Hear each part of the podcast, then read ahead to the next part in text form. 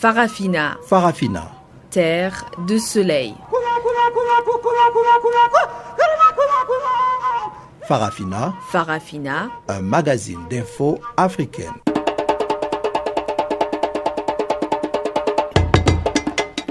Présentation Pamela Kumba. Chers auditeurs, bonjour et merci de vous connecter sur Channel Africa, la voix de la Renaissance africaine, pour suivre Farafina, votre magazine des actualités en français. Nous émettons d'Auckland Park à Johannesburg, la capitale économique sud-africaine. Teboro Mousseou est à la technique et voici les grandes lignes du jour. Journée ville morte peu suivie au Tchad, l'appel des opposants est tombé dans des oreilles de sourds. Et en Afrique du Sud, le président Jacob Zuma fait son discours au Parlement, boycotté par huit partis d'opposition, dont les combattants de la liberté de Julius Malema et l'Alliance démocratique. Et dans cette édition, on parlera aussi du massacre des 17 civils à Beni, dans le Nord Kivu, et les accusations portées contre Moïse Katumbi, ex-gouverneur du Katanga et candidat à la présidentielle du Congo. Voilà donc notre principal menu. On en parle en détail tout de suite après le bulletin des informations de Guillaume Cabissoso.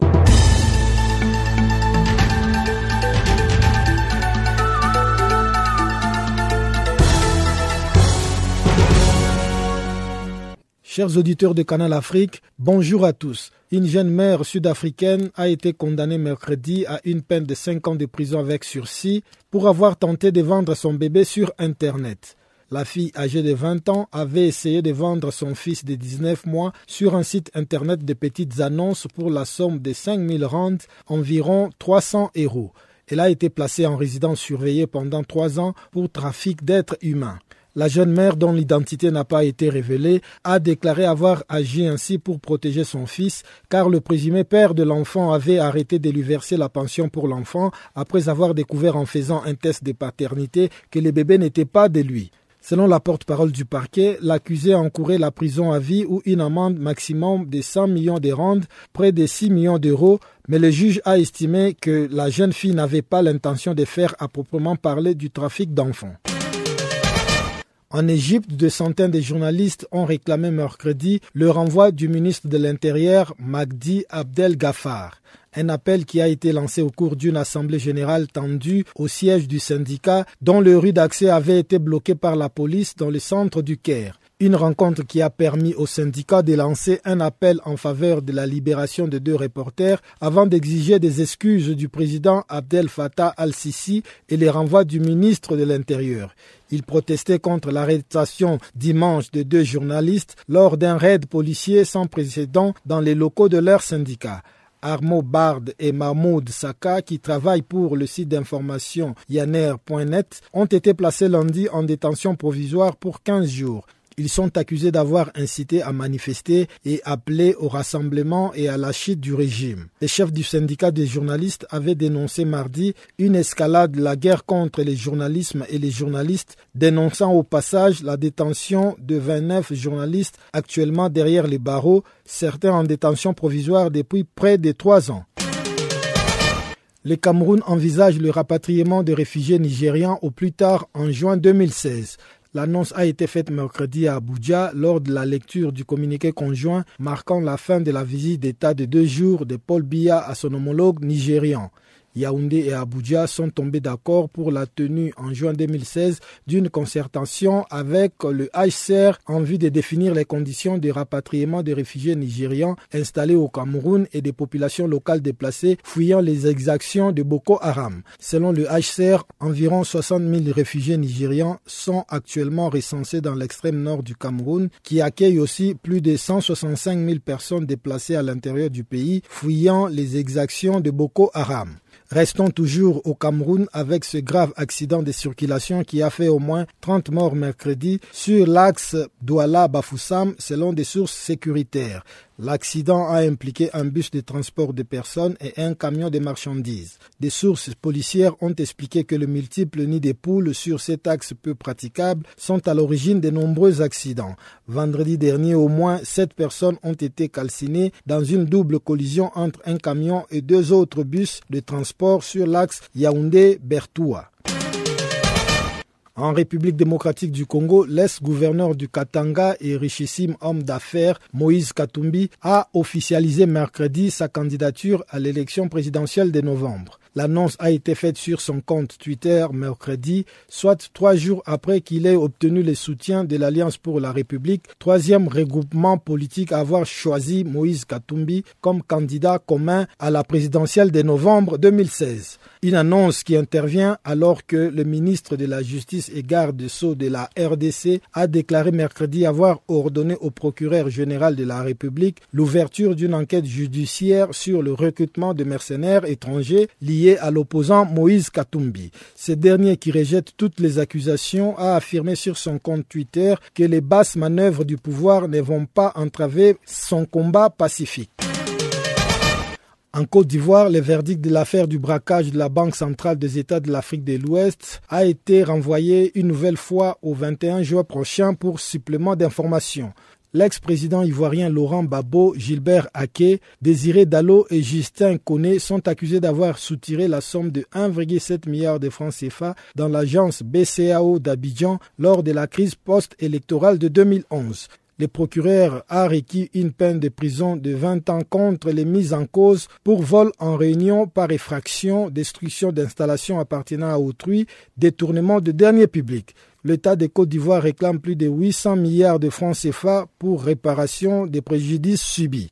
Fin de ce bulletin d'information, je vous laisse avec Pamela Kumba pour la suite de ce programme.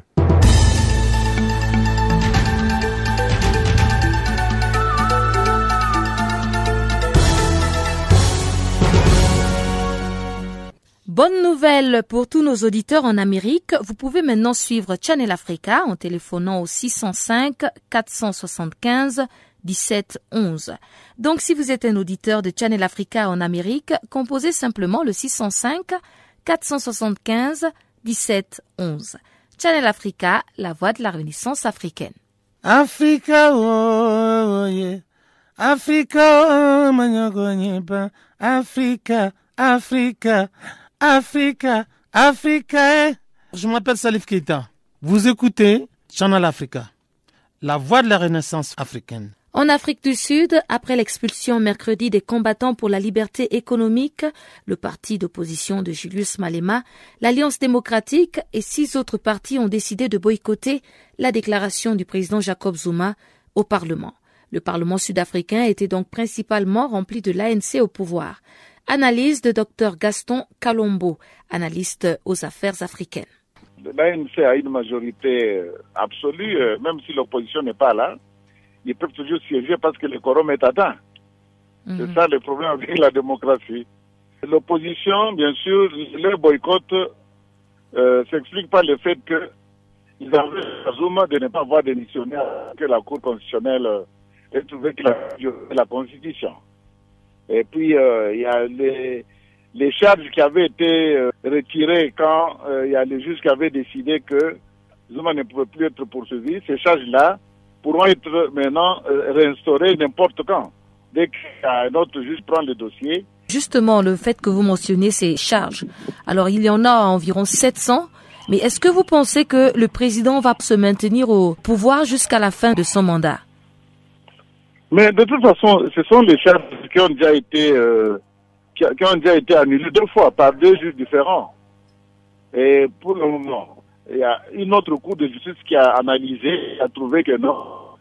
Les, les juges qui avaient euh, retiré les charges dernièrement, en 2009, ils n'avaient pas raison parce qu'il n'y avait que la cour de justice qui pouvait se prononcer dans ce cas-là. Mais lui, en se prononçant en tant que juge, donc il a aussi enfreint la loi. C'est pour ça qu'on a réinstauré ces, ces 700, 700 quelque chose de, donc de charges. Mais pour, pour le moment, il n'y a pas encore une plainte comme ça qui a été déposée euh, par le procureur de la République. C'est ce qu'il faut attendre maintenant. Il faut qu'il y ait une nouvelle plainte en bonne et due forme de la République pour que Zuma maintenant puisse aller répondre à ces charges là-bas. Mais pour le moment, c'est un homme libre. Il n'a rien à se reprocher. Il n'y a rien qui pèse sur lui.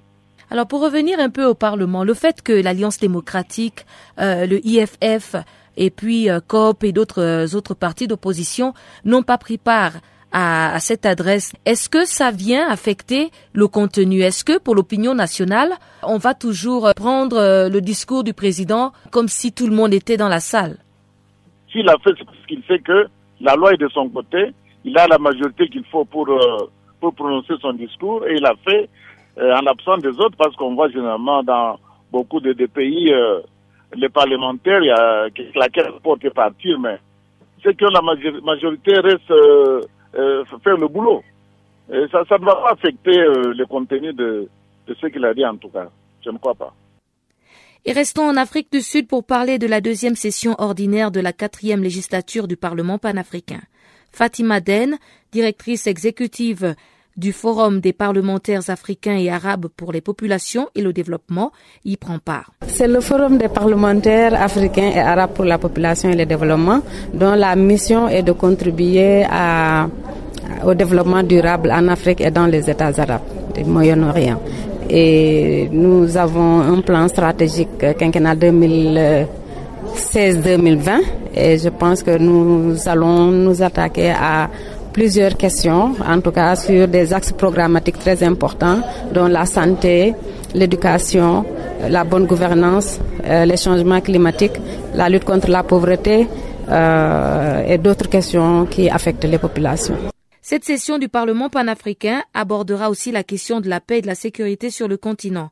Fatima Den, originaire du Sénégal, pense que son pays peut apporter sa pierre à l'édifice de la stabilité sur le continent. Je suis venue participer à cette deuxième session euh, de la quatrième législature du Parlement panafricain sur invitation du Parlement panafricain et également pour délivrer un message de solidarité au Parlement. Euh, je pense que le Sénégal est un pays de paix et de sécurité. Donc, c'est un pays qui a beaucoup d'expérience en matière de démocratie. Donc, son expérience pourrait bien être mise à disposition des pays collègues, ici membres du Parlement panafricain.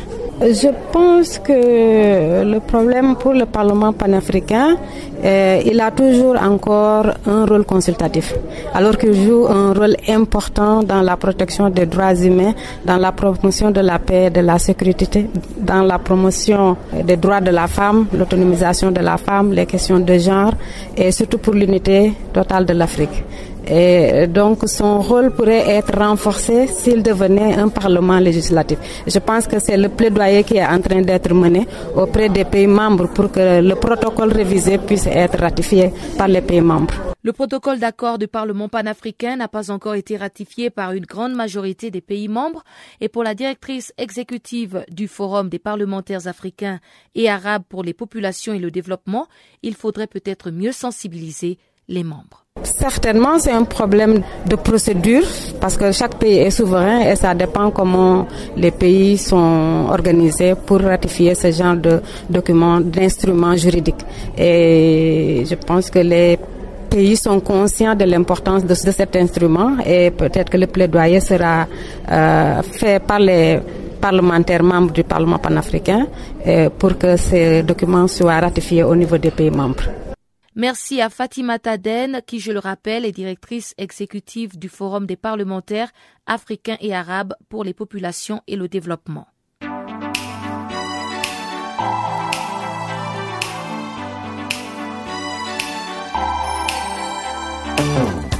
Si vous ratez les points chauds de l'actualité cette semaine, si vous ratez les points chauds de l'actualité cette semaine,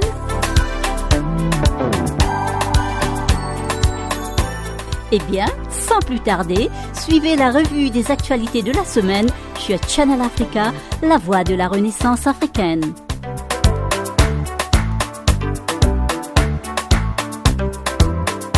Retrouvez le podcast sur nos sites internet www.channelafrica.co.za.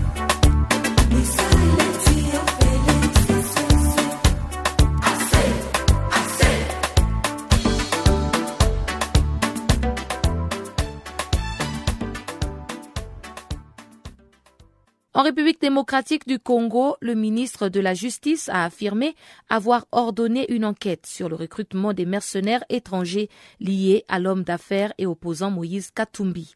La déclaration du ministre Alexis Tamboué Mwamba est survenue mercredi dans la journée et dans la soirée, l'ex-gouverneur de l'ancienne province du Katanga, Moïse Katumbi, a annoncé sa candidature à la présidentielle attendue en novembre prochain.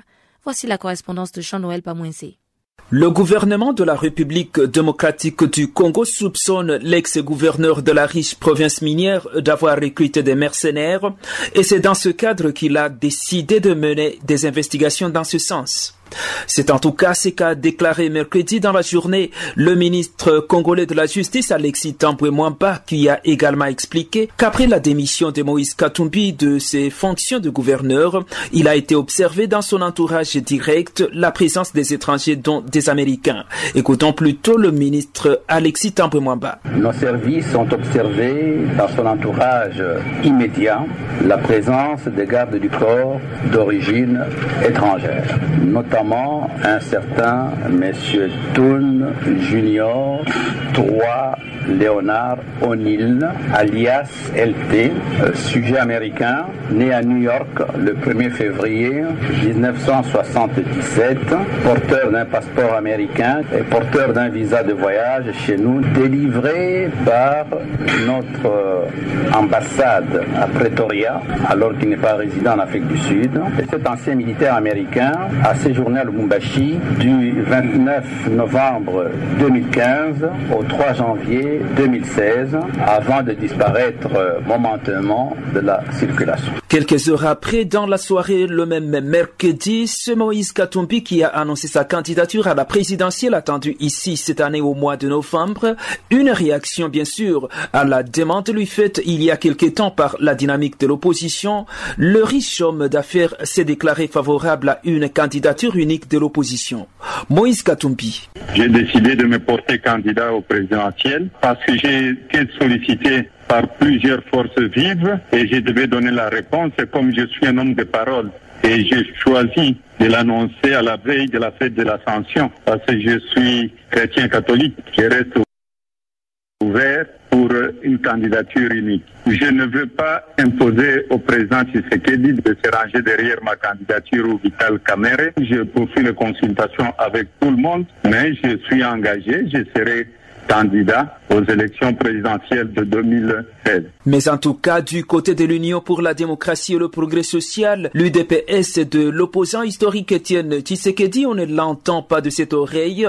Le secrétaire national en charge des relations extérieures trouve difficile de penser aujourd'hui à une candidature unique au sein de l'opposition congolaise. Félix Tshisekedi. J'ai jamais réfléchi à cette question, je veux dire, parce que tout simplement, il y a plusieurs problèmes à ça. D'abord technique. Comment est-ce que nous allons le désigner?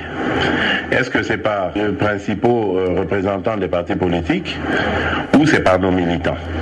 Parce que si on parle de nos militants, l'UDPS est sûr de gagner.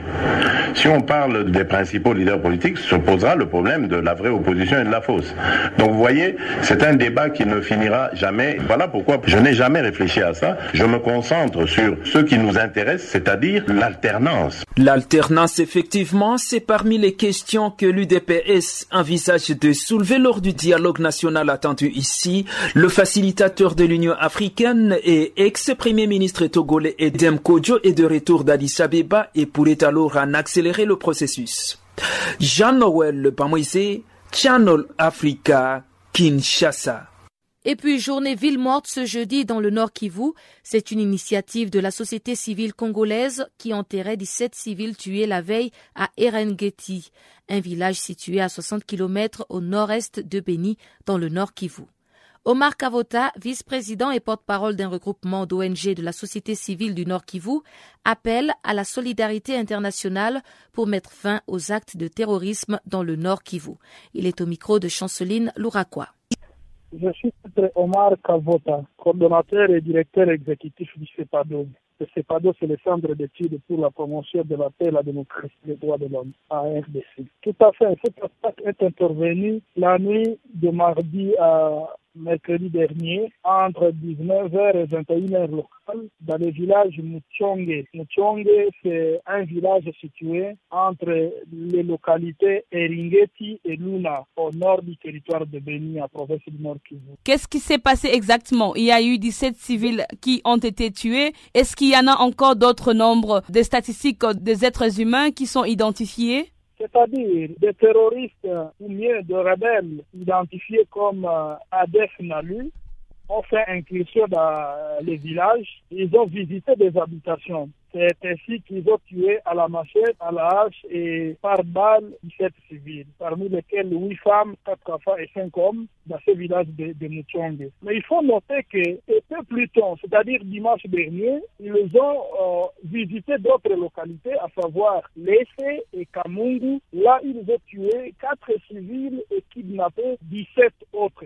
Jusqu'à présent, les 17 kidnappés ne sont pas encore entrés. 7 d'entre ceux qui ont été tués sont d'une même famille, y compris le chef de village. Une situation qui est vraiment inquiétante et un qui fait froid au dos. Ce qui a fait que d'ailleurs, ce jeudi, les organisations de la société civile aient appelé la population à observer une journée de deuil et pratiquement sur l'ensemble du territoire et en ville de Béni, les activités ont été paralysées. La population ayant suivi le mot d'ordre de coordination de la société civile pour euh, plairer, pour témoigner de leur solidarité, de leur compassion aux familles éprouvées et exiger l'armée régulière euh, congolaise FRDC ainsi que la MONUSCO à faire mieux quant à la protection des populations et leur sécurisation.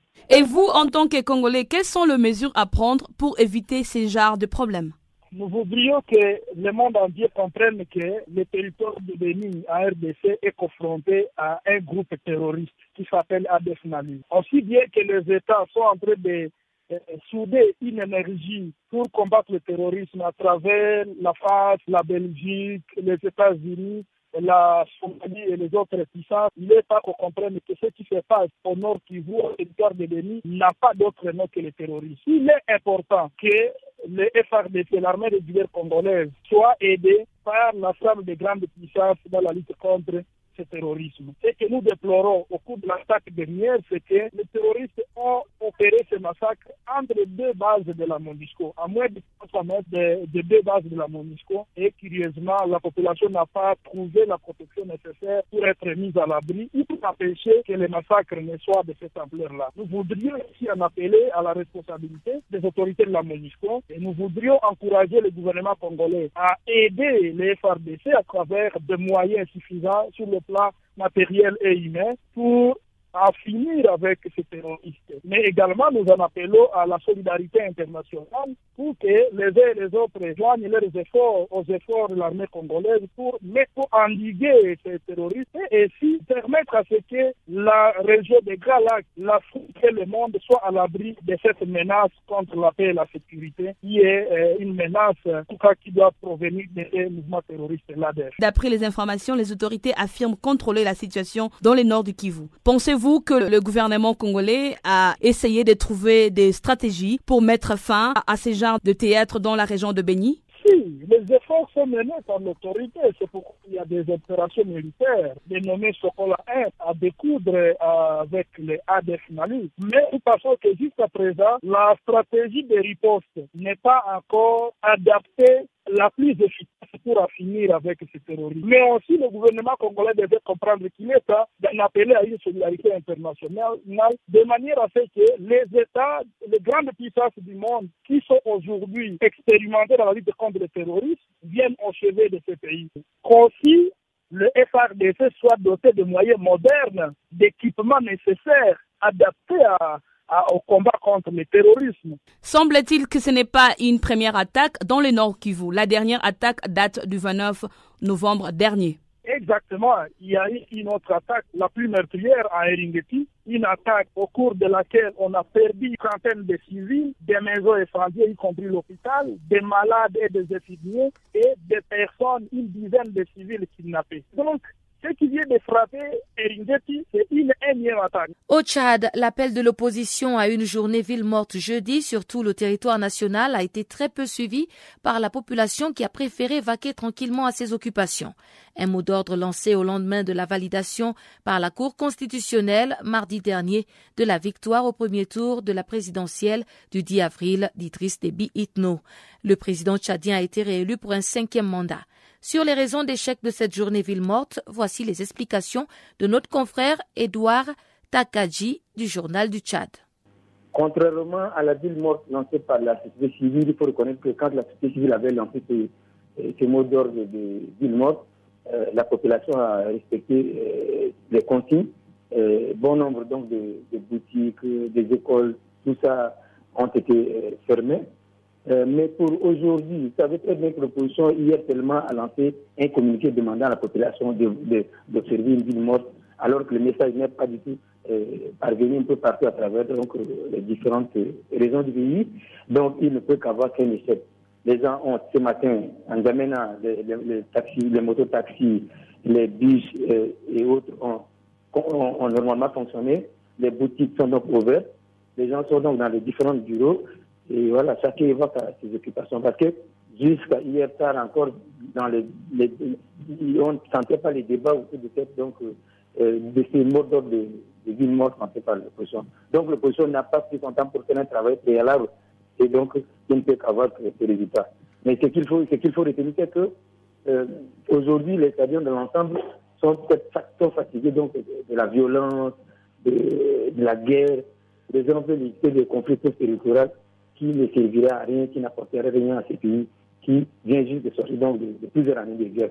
Tout le monde pense, tout le monde compte euh, relancer la paix, euh, les processus pour la paix, tout le monde compte vivre en paix. Vivre en paix, vivre décent, que de repartir encore en arrière dans la guerre. Aujourd'hui, une manifestation qui risque de dégénérer ne, ne favorisera rien pour l'État. Donc, l'opposition aura d'autres stratégies pour contester donc ces résultats, mais demander à la veille d'une ville morte à la population de sortir, de ne pas sortir, de servir une ville morte sans une préparation, on ne pourra arriver qu'à un résultat de ce qu'on a observé aujourd'hui.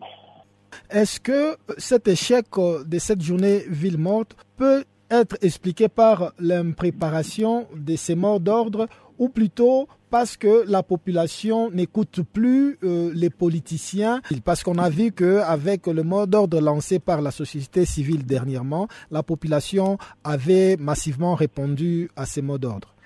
Il, y, a, un problème de manque de, préparation, première des choses. Deuxième des choses, la population est pratiquement fatiguée. Quand vous prenez euh, lors de la campagne présidentielle, c'est un candidat était à peine, il n'avait pas, un projet, euh, projet qui puisse convaincre donc, les, électeurs.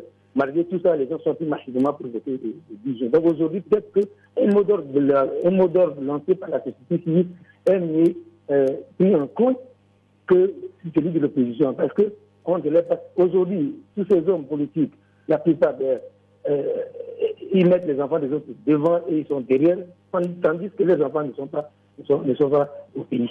Donc il y, a, tout ça, cette analyse-là fait que les gens sont un peu réticents vis-à-vis donc de, de de pression. Ils pourront trouver autre stratégie, mais pas une ville morte lancée à la va-vite hier, on a vu euh, l'opposant sorti deuxième au cours de cette élection présidentielle, euh, Kazerbo, qui avait promis de former un gouvernement des saluts publics. Est-ce que vous pensez que euh, cet opposant pourrait aller jusqu'à cet extrême?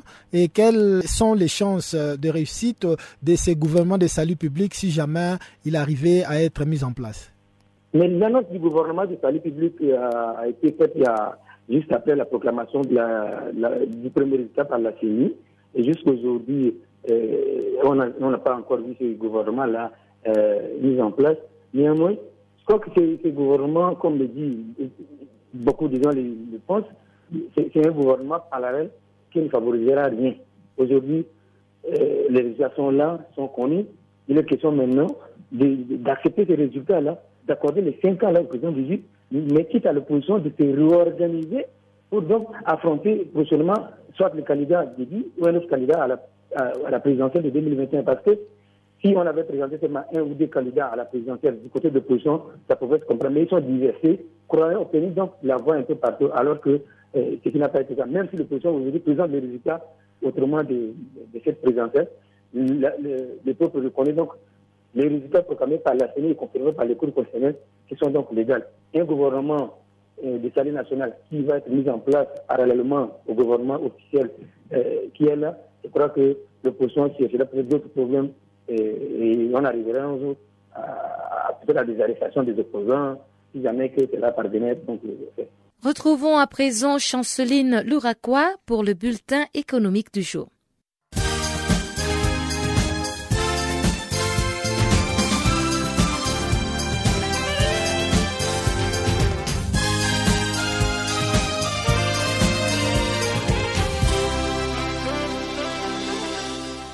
Amis auditeurs de Channel Africa, bonjour. Ce bulletin économique commence en Côte d'Ivoire avec les Sémois qui est les premiers chocolatiers du pays. En ces jours, les Sémois intervient dans la transformation locale. La Côte d'Ivoire est les premiers producteurs mondiaux de cacao. Pas très longtemps, le président Alassane Ouattara a laissé entendre que son ambition est que la Côte d'Ivoire devienne aussi premier producteur mondial de chocolat. Lors de l'inauguration de l'usine mois, il y a un an déjà, le président Alassane Ouattara avait annoncé son souhait pour le bien-être du pays. C'est dans la zone industrielle de Yopougon, l'une des communes urbaines d'Abidjan, que se situe la filiale ivoirienne du chocolatier français. Cette filiale est installée sur un terrain de 10 hectares.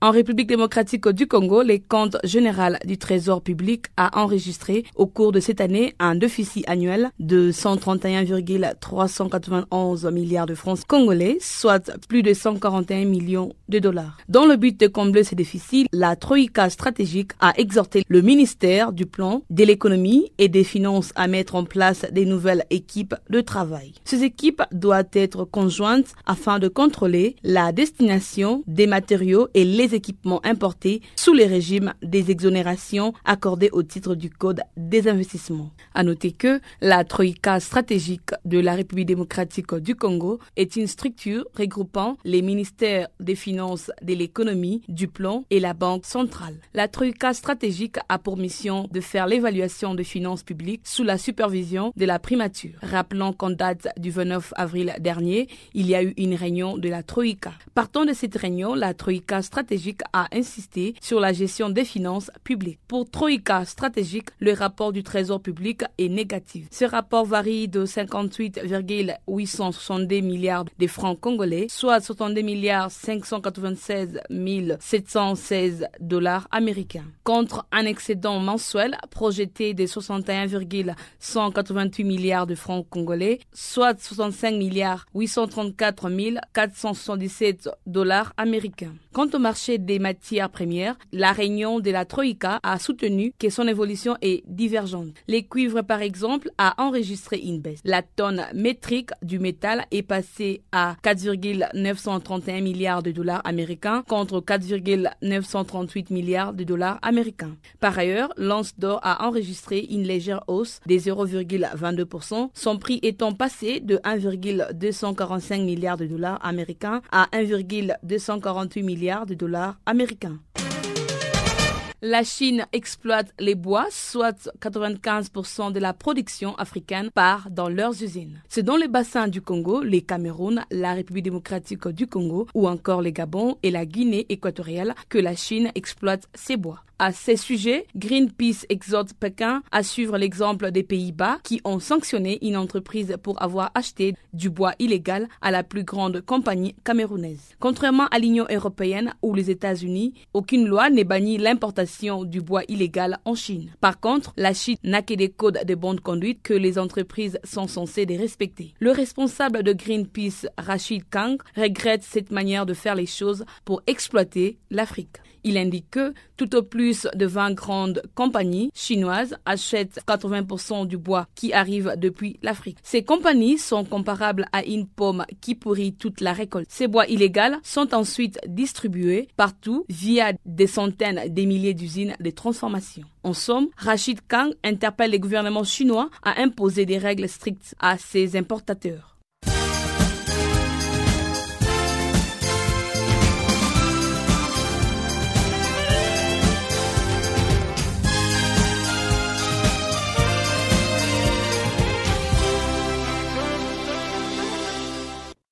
À quelques jours du premier anniversaire de la conclusion des accords de paix, le secrétaire général adjoint aux opérations de maintien de la paix s'est rendu au Mali pour faire le point. Trois jours durant lesquels Hervé Latsou n'a cessé d'insister sur la mise en œuvre de ces accords, y compris lors de la conférence de presse donnée lundi à Bamako. Jérôme Longuet de la Radio des Nations Unies nous fait le point de cette visite. À quelques jours du premier anniversaire de la conclusion des accords de paix, le secrétaire général adjoint aux opérations de maintien de la paix s'est rendu au Mali pour faire le point.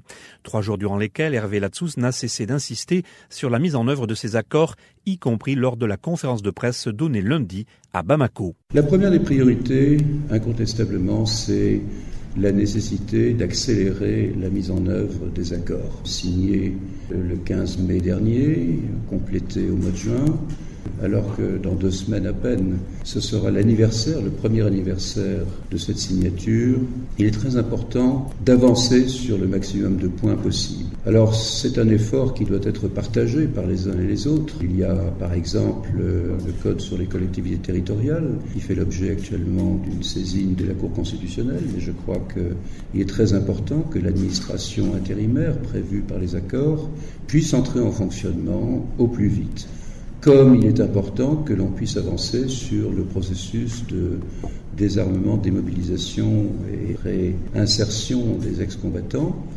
Hervé Latsous qui a aussi jugé important de montrer aux populations que les accords de paix se traduisent par des dividendes en termes de redémarrage des différents services publics. Il est important euh, de montrer aux populations que les accords de paix se traduisent par des dividendes en termes de redémarrage euh, des différents services publics. Donc euh, nous nous inscrivons dans une attitude de soutien aux autorités, de soutien euh, aux forces de sécurité euh, maliennes, pour que progressivement tout puisse se remettre en place, les structures et donc l'administration intérimaire, mais tout ce qui l'accompagne pour que les gens puissent euh, de nouveau envoyer leurs enfants à l'école, bénéficier à nouveau de services médicaux, améliorer les fournitures de l'électricité, de l'eau quand c'est possible, pour conforter l'appropriation euh, l'ensemble de la population du pays de ces accords. De son côté, au micro de nos confrères de Mikado FM, le ministre des Affaires étrangères du Mali, Abdoulaye Diop, a réaffirmé la volonté de son gouvernement de voir le mandat de la MINUSMA, la mission des Nations Unies déployée dans le pays, mandat qui sera renouvelé en juin par le Conseil de sécurité, de voir ce mandat adapté à l'environnement sécuritaire marqué par les activités de groupes terroristes et criminels opposés aux accords. Dans la province mozambicaine centrale de Sofala, les agences de presse Deutsche Welle et Lusa ont rapporté mercredi la découverte d'une fosse commune près de Makossa, district de Gorongosa. Entre 100 et 120 corps y ont été découverts. Voici le compte rendu de Chanceline Louraquois.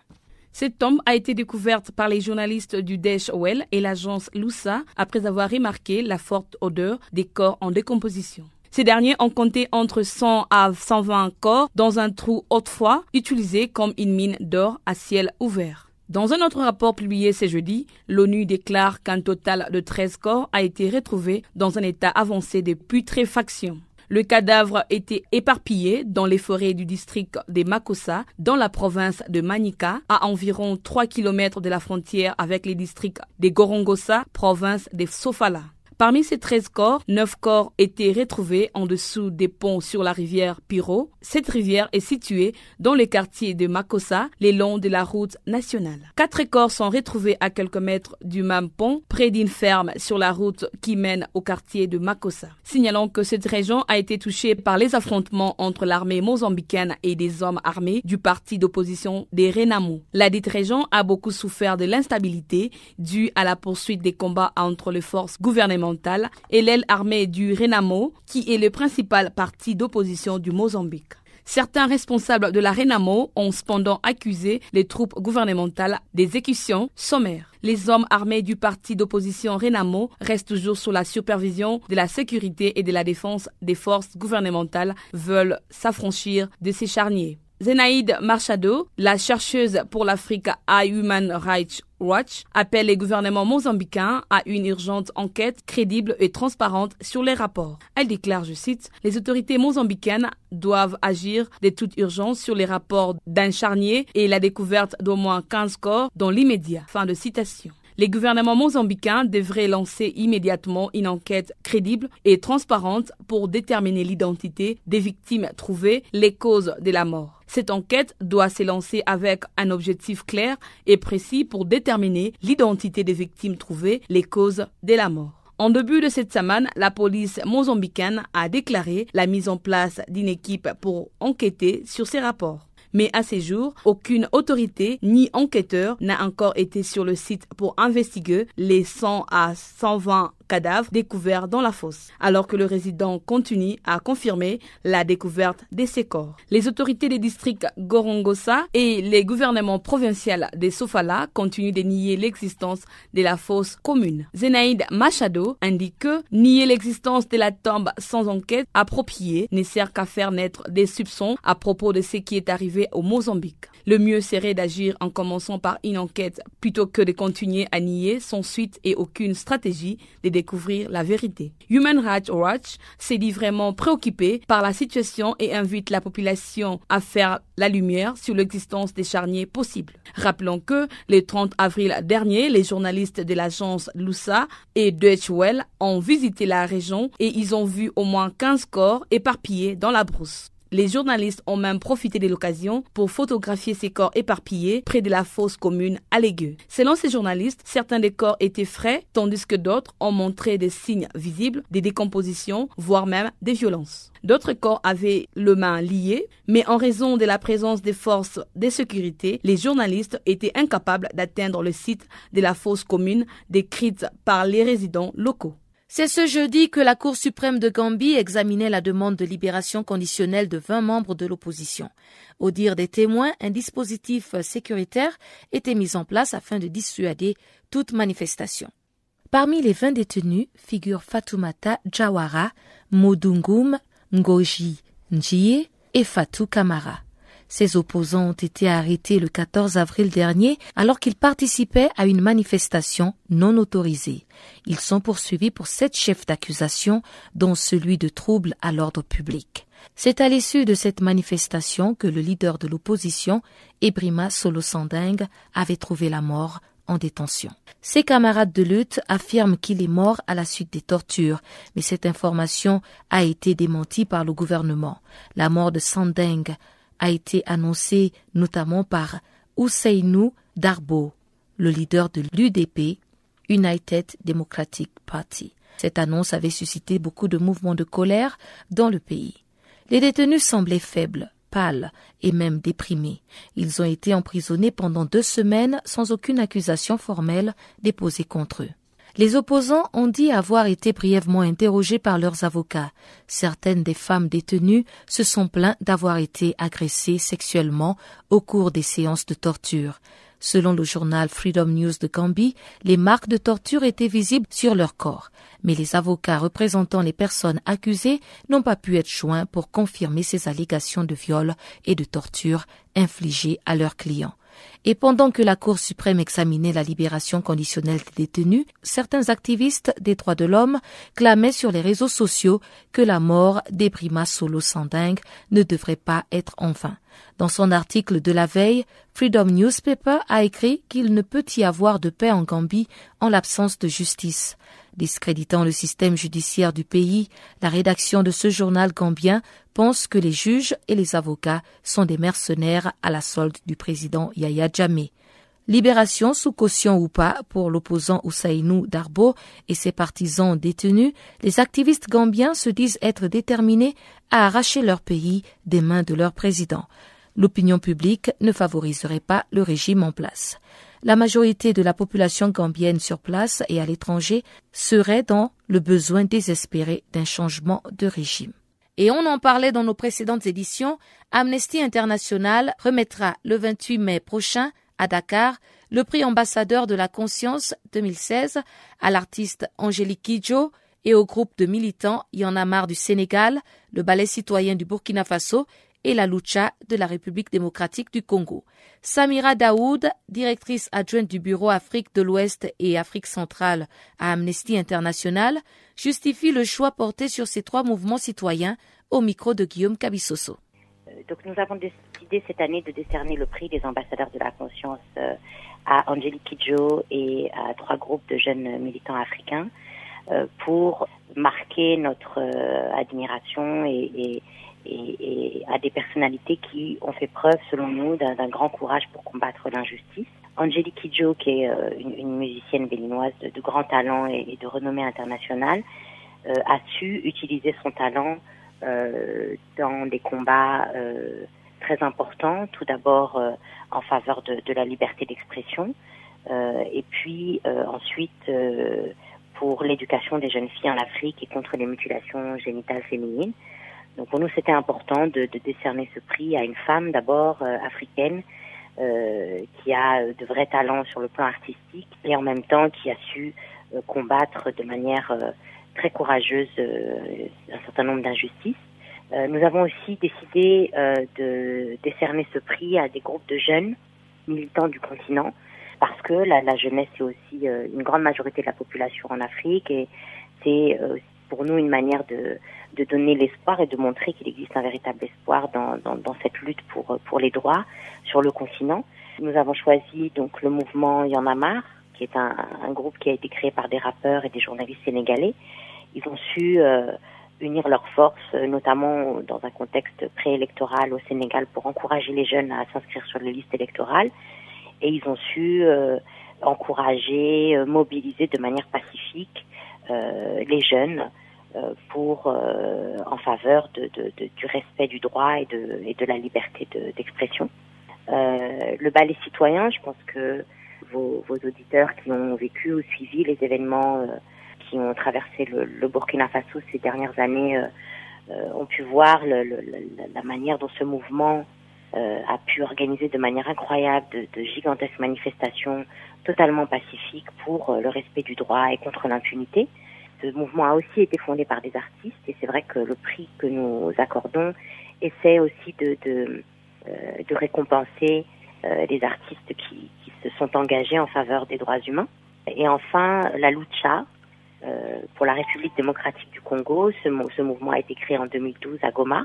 C'est toujours battu en faveur des droits humains et pour la protection notamment des populations face aux groupes armés, euh, à travers euh, des actions constamment non violentes, euh, mais qui ont su euh, rester debout malgré la répression, malgré le, les intimidations, malgré les arrestations. Deux de leurs membres, Fred Boma et Yves Makwambala, aujourd'hui sont toujours en prison. Ils avaient été arrêtés l'année dernière euh, euh, alors qu'ils lançaient un collectif, le collectif Filindi, dont l'objectif était simplement de donner aux jeunes les moyens de participer au processus démocratique en République démocratique du Congo. Et donc pour nous, ce prix, c'est aussi une manière de, réaffirmer notre solidarité totale à Fred et Yves, qui sont des, prisonniers de conscience selon nous, et euh, aussi de, saluer le courage de, ces jeunes euh, qui représentent quelque part ceux qui ont repris un peu le flambeau des Nelson Mandela euh, et autres. Pourquoi nécessairement ces trois mouvements quand on sait par exemple qu'au Tchad, il y a le mouvement Ça suffit et Trop c'est trop et qui ont aussi combattu la dictature. Pourquoi par exemple la lucha et non par exemple Trop c'est trop ou Ça suffit? En fait, euh, ce prix ne, prétend pas euh, récompenser les seuls mouvements ou les seules personnalités euh, qui se sont illustrés pour, euh, dans leur combat contre l'injustice. Euh, il y a évidemment de nombreux autres mouvements, heureusement. vous avez cité le Tchad, je pourrais citer aussi l'Angola le, et, et, et d'autres pays, y compris en Afrique du Nord, où des jeunes ou moins jeunes, des femmes, des hommes se mobilisent pour la démocratie, pour le respect du droit, pour les droits des femmes, etc. Donc, nous avons choisi ces groupes-là parce que au moment où euh, nous discutions de, de l'éventualité de décerner ce prix euh, en Afrique de l'Ouest, à Dakar plus précisément. Euh, nous nous sommes dit qu'il fallait absolument euh, profiter de cette opportunité pour récompenser euh, des gens qui, dans cette région-là, se sont illustrés de manière particulière. Et c'est vrai que nous avions tout naturellement pensé à, au ballet citoyen. Et le ballet citoyen nous ramenait évidemment à Yanamar au Sénégal, qui qui a beaucoup inspiré le mouvement du ballet citoyen, et aussi euh, à la lucha parce que il y a aussi un lien entre ces trois mouvements. Bien sûr, il reste, il y a d'autres, il y a, a d'autres mouvements qui, qui, qui, se mobilisent. et à chaque fois qu'on décerne un prix, c'est pas une manière de dire que ce sont les seuls à se battre. Et avant de nous quitter, retrouvons encore une fois Chanceline Louraquois, cette fois-ci pour le bulletin des actualités sportives du jour.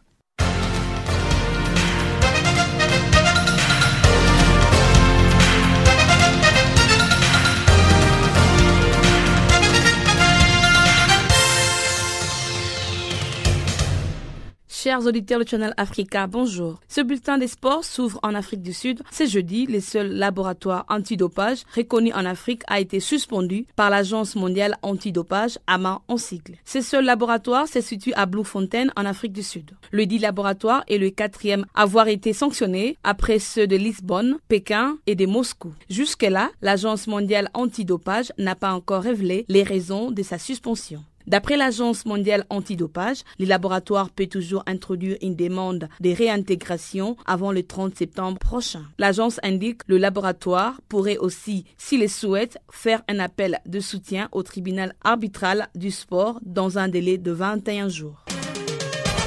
Ils sont désormais qualifiés champions d'Afrique du Sud 2016. Et les champions est Mamelody Sandom. À des journées de la fin de la première Soca League, les Brésiliens sont sacrés champions de la saison 2015 et 2016 en Afrique du Sud. À l'issue de cette 28e journée, Sandon compte 65 points, loin devant son dauphin Bidvest avec 57 points, tenu en échec par Black Access 2 buts à 2. C'est la septième fois de leur histoire que les Mamelody Sundowns sont champions d'Afrique du Sud. À ces propos, ils disputeront les barrages pour la session en poule de la Coupe CAF face à Madeema du Ghana. Seuls deux pays africains seront présents cette année au Festival de football du Toulon en France auquel prennent part dix équipes. Cette nouvelle a été dévoilée mercredi par les organisateurs de la compétition avec les programmes complets du festival. En effet, il s'agit du Mali et de la Guinée. Dans le groupe A, le Mali se retrouve avec la Bulgarie, la France, les Mexiques et la République tchèque. De l'autre part du groupe B, la Guinée sera face à l'Angleterre, au Japon, au Paraguay et au Portugal. Les deux premiers de chaque groupe qualifieront pour la finale. Et le 44e festival des Toulon est prévu du 18 au 29 mai prochain. Signalons que cette épreuve regroupe les sélections nationales de moins de 23 ans. En Ligue des Champions, le Real Madrid s'est imposé à domicile le mercredi face à Manchester City un but à zéro. Tenu en échec à l'aller, zéro but partout, les merengues démarrent la rencontre avec l'idée de faire très vite la différence. À l'image de la première période, le Real Madrid domine son sujet au retour de vestiaire. Ensuite, si tout ne montre pas de véritables signes de révolte, à l'image d'un Yaya Touré qui est remplacé après 61 minutes d'invisibilité sur le terrain. Et à la 52e minute, a repousse une frappe à bout portant des Modric. Vers la 104e minute, Gareth Ball donne un coup de tête qui envoie la balle sur le haut du poteau. À la 89e minute, Sergio Aguero, le stade Santiago Bernabeu avec une frappe du droit. En fin de rencontre, le Real Madrid s'est exposé à un retour de City qui pouvait se qualifier avec un nul. Le Real Madrid contrôle son match et s'impose un but à zéro. En finale, le Real Madrid affrontera l'Atlético pour un remarque de la finale de 2014 avec un succès de 4 buts à 1 de Merengue. Les Madrilènes joueront leur 14e finale de C1 le 28 mai prochain à Milan.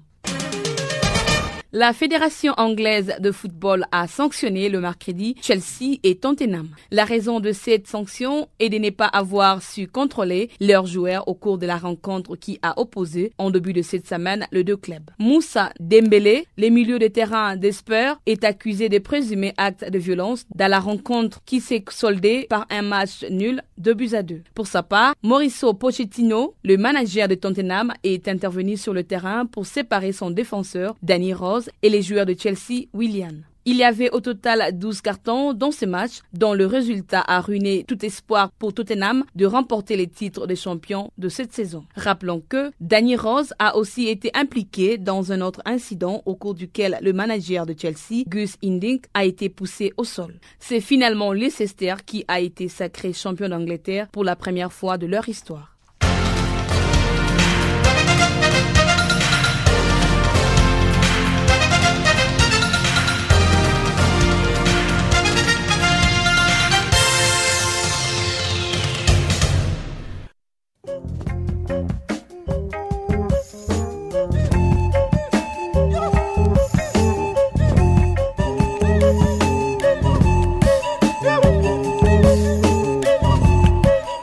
Merci à tous d'avoir été des nôtres. Je vous rappelle que la technique était assurée par Teboromo Suewu. Quant à moi, Pamela Kumba, je vous souhaite une excellente fin de soirée sur Channel Africa, la voix de la renaissance africaine. Au revoir.